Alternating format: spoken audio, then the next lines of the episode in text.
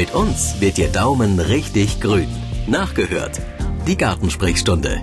Mit Helma Bartolomei. Herzlich willkommen. Schönen guten Tag, hallo. Frau Bartolomei, wie ich haben sicher viele Gartenbesitzer inzwischen aufgegeben, den Rasen zu wässern. Also bei mir zu Hause sieht's aus wie in der Steppe.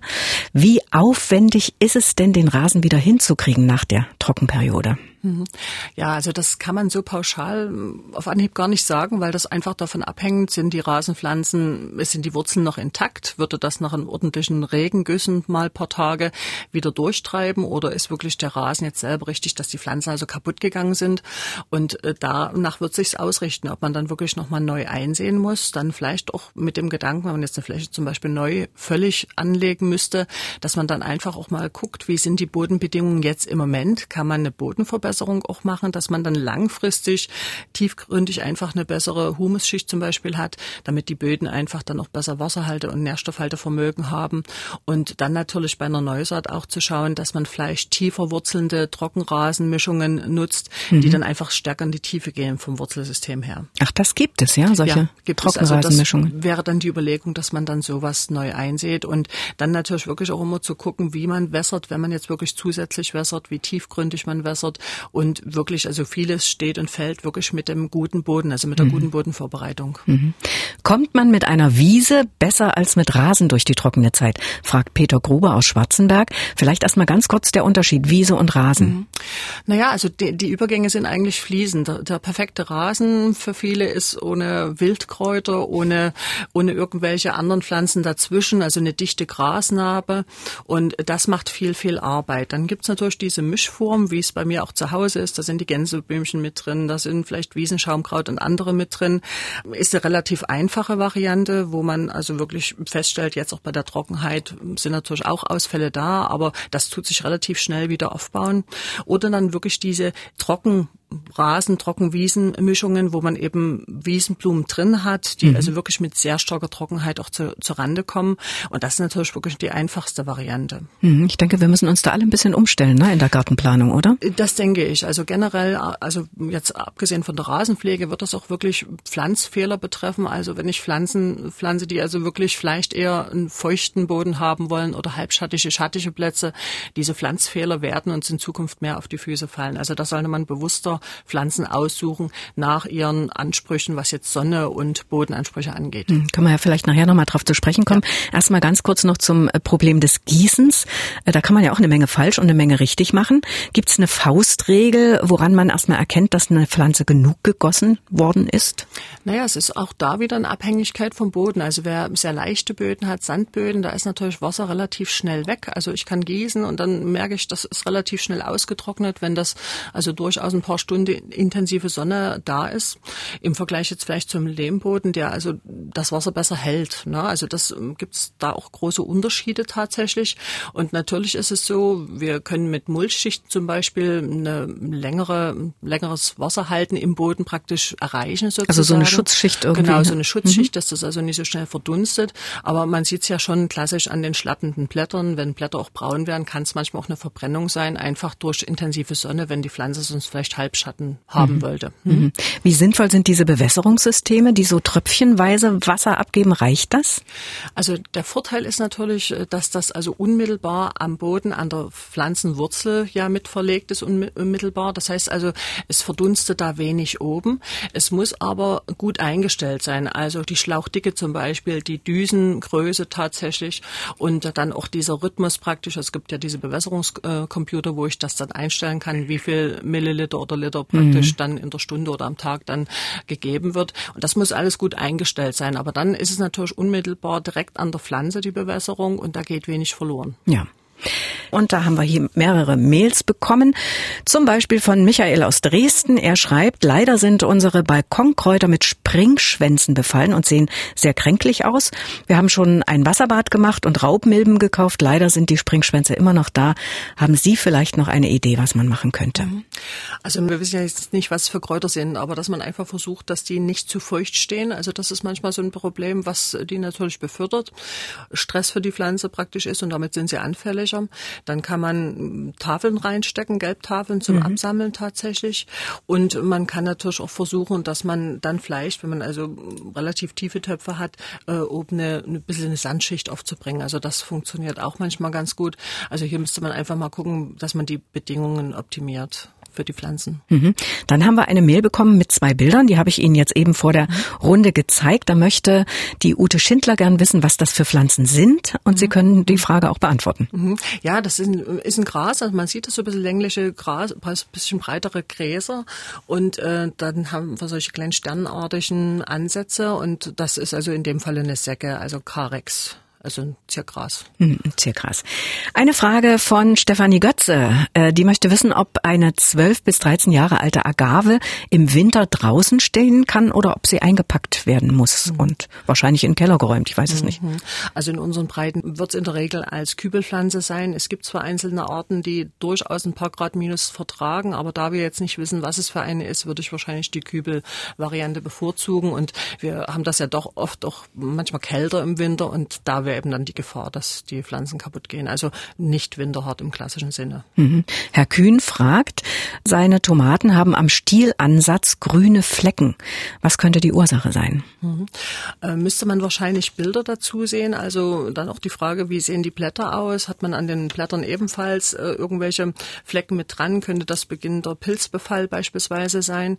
Wir haben, haben aber auch solche Flecken oder ähm, Grenze praktisch um den Stielansatz drumherum, zum Beispiel durch Schwankungen bei der, bei der Witterung, also Temperaturschwankungen sehr starke, sehr starke Hitze, aber auch ungleichmäßiges Fließen der Nährstoffe. Also hier wäre vielleicht nochmal ein Bild ganz schön. Jens Pap gefragt, was kann man gegen die Kräuselkrankheit bei Pfirsichbäumen tun? Ja, also das ist natürlich eine Krankheit, die uns sehr oft beschäftigt und wir haben das auch selber an den Pfirsichbäumen leider und das ist also was, was man wahrscheinlich ohne Spritzung oder ohne Behandlung wahrscheinlich nicht wegkriegen wird. Mhm. Wenn man es behandeln wollte oder müsste, dann würde man das machen vor dem Austrieb, also noch im Winter eigentlich fast, Februar von der Zeit her, wenn die Knospen schwellen, Februar, Anfang März. Da muss man aber punktgenau diesen Moment hinkriegen, wenn die Knospen schwellen, also da dürfen noch keine Blätter rausgucken mhm. und dann muss man das aber auch wiederholend machen. Es darf nicht regnen unmittelbar bei der Spritzung und es muss eine gewisse Temperatur haben. Ansonsten, wenn man neu pflanzt, würde man vielleicht auf robustere Sorten setzen. Es gibt aber keine völlig kräuselkrankheitsfreien Sorten leider, muss man mhm, sagen. Mhm. Und die neuen Bedingungen, Frau Bartolomei, also heiße, trockene Sommer, milde, schneearme Winter, sind eine ganz schöne Herausforderung, finde ich, an die Hobbygärtner. Ist das in Ihren Beratungen auch manchmal Thema? Also, dass die Leute fragen, wie man den Garten umgestalten könnte, um ihn diesen neuen klimatischen Bedingungen anzupassen? Ja, auf jeden Fall, weil manches der Pflanzenschäden, die wir bekommen, also wo es Blätter sind oder wo eben Pflanzen Krankheiten oder Schädlinge haben, vermeintlich entpuppen sich oft als Pflegefehler oder Standortproblem oder eben Hitzeschaden teilweise. Also in den letzten Tagen kamen viele Bilder von Himbeeren, Brombeeren, wo man weiße Stellen gesehen hat in der Frucht und dann sah man, aha, es ist ein Sonnenbrand. Also mhm. das wird eine Rolle spielen in Zukunft und da kann man natürlich auch gezielt umstellen. Mhm. Welche Tipps hätten Sie denn da jetzt auf die Schnelle? Also wo könnte ich anfangen, um meinen Garten vorzubereiten mhm. sozusagen? Also das A und O ist, dass man wirklich seine Bedingungen kennt, dass man wirklich weiß, was ist es für eine Bodenart, dass man weiß, wo ist den ganzen Tag Sonne, wo habe ich eher Halbschatten, Schatten, dass man bewusster Pflanzen wählt, also sei es bei den Obstbäumen, dass man eben einfach schaut, welche Veredelungsunterlage bei den Obstbäumen ist eben für trocknere Böden geeignet, welche nicht, dass man einfach vielleicht auch überlegt, mit Schattierungen zu arbeiten, dass man Bodenabdeckungen macht, also Mulchen, haben wir schon gesagt, Bodenverbesserung mhm. auf jeden Fall. Wenn man wässert, gezielt wässert und dann einfach auch überlegt, wo kann ich vielleicht auch Stauden oder Blumen einsetzen, die also wirklich einfach mit Trockenheit gut zurechtkommen. Also Lavendel kennen die meisten, aber es gibt viele andere Sachen. Also Wolfsmilchgewächse, es gibt diverse Gräser, die gut mit Trockenheit zurechtkommen. Also da gibt es eine ganze Menge Pflanzen, die durchaus auch mit Trockenheit gut klarkommen. Also das ist schon eine ganz schön große Aufgabe, die der Hobbygärtner jetzt vor sich haben, oder? Das denke ich. Aber das ist eben wirklich so dann dieses intensive wieder damit beschäftigen, äh, dass man einfach wirklich guckt, was will die Pflanze Pflanze. Denn ich sage immer, die Pflanze schreit nicht. Also der Hund würde vielleicht bellen oder die Katze würde mhm. miauen, wenn ihr was nicht gefällt. Aber die Pflanze, wie kann die sich wehren? Wie kann die das zeigen? Das kann sie also nur zeigen, indem sie also schlappt oder braune Blätter bekommt. Und dass man da eben wirklich beim Kauf noch gezielter einkauft und den Gärtner befragt. Mhm. Ich musste jetzt oder muss jetzt meine kleine Tanne im Garten wegmachen. Die hat wirklich richtig Trockenstress und das beobachte ich in vielen Gärten in meiner Umgebung, dass die braun werden, die Tannen. Mhm. Und viele müssen jetzt wirklich auch weggemacht werden, weil die sich gar nicht wieder erholen. Mhm. Also es ist tatsächlich so, wenn wir Anfang Mitte der 90er Jahre immer schon mal mit Fichten, den Fichtenläusen und Ähnlichen zu tun hatten, hat man aber oft gesehen, dass sich das einfach mit den Maitrieben dann wieder erholt hat, mhm, wenn dann mal genau. wieder ordentlich Nässe da war. Aber jetzt ist das ja am Stück da und mit den Bogenkäfern hat man zu tun und das ist natürlich nicht jetzt nur im Wald, sondern das haben wir natürlich wirklich auch in den Gärten stellenweise und da kann man natürlich teilweise bei kleineren Bäumen zusätzlich bewässern, aber wenn man eben viele andere Dinge hat, die man auch bewässern muss, dann muss man Prioritäten setzen mhm. und dann ist die Überlegung, kann ich andere Sachen pflanzen, die da besser zurechtkommen. Mhm.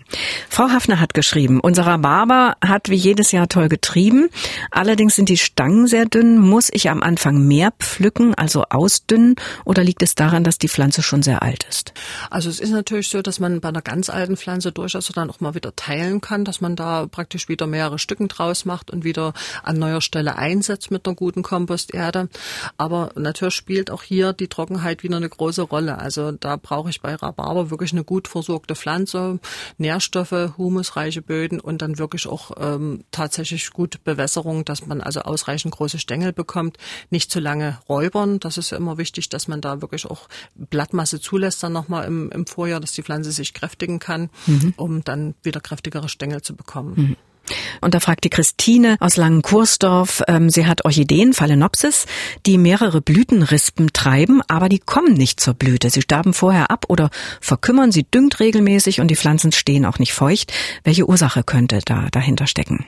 Na, bei Phalaenopsis ist es einfach so, dass die ähm, ja über die Jahre anfangen dann auch so ein bisschen rauszuwachsen aus dem Topf. Das merkt man praktisch, dass ähm, in der Mitte sich praktisch immer wieder neue Blätter oben drauf bilden. Und wenn man die schon ein paar Jahre hat, dann kippelt das oft so in diesem in diesem relativ groben Substrat. Und da merkt man, äh, dass das dann manchmal dazu führt, dass die Pflanze einfach, wenn es eine sehr trockene Luft zum Beispiel ist, dann sich nicht mehr so gut entwickelt. Und hier ist es auch oft so, wenn die in den Übertöpfen drinnen sitzen, muss man dann immer gucken, wie sehen die Wurzeln aus? Sind die noch ordentlich grün oder hat man also relativ nur noch Luftwurzeln, die sich draußen gut entwickeln, außerhalb des Topfes und die Wurzeln im Topf sind abgestorben? Also da wirklich auch achten auf eine gute hohe Luftfeuchtigkeit, beziehungsweise gerne öfters übersprühen. Und wenn das so eine kippliche Angelegenheit geworden ist, dann einfach wirklich mal umtopfen in mhm. größere Töpfe.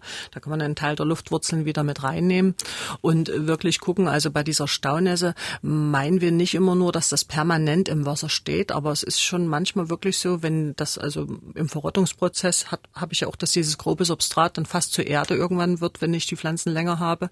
Und wenn das dann wirklich feucht ist im Innern praktisch des Topfes oder des Wurzelballens, dann kann es eben dazu führen, dass die Wurzeln braun werden und dann habe ich auch keine gute Entwicklung mehr. Ronny schreibt, an zwei von sechs Heidelbeersträuchern sind die Früchte vertrocknet. Gegossen wurden alle Sträucher mhm. gleich. Mhm. Wie kann ich hier vorbeugen und sind diese Sträucher vielleicht krank? Mhm.